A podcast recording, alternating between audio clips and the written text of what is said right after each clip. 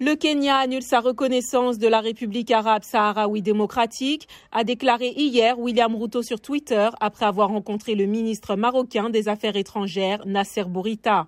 Monsieur Bourita lui a remis un message de félicitations du roi du Maroc Mohamed VI. Monsieur Ruto ajoute que les deux pays ont convenu d'améliorer leurs relations dans les domaines du commerce, de l'agriculture, de la santé, du tourisme et de l'énergie. Cette rupture intervient alors que le leader du Polisario, Brahim Ghali, venait d'assister à la cérémonie d'investiture du nouveau président Nairobi. Ancienne colonie espagnole, le Sahara occidental est l'objet d'une dispute depuis plusieurs décennies. Le Front Polisario a déclaré une république arabe saharaoui démocratique avec le soutien de l'Algérie et de la Libye.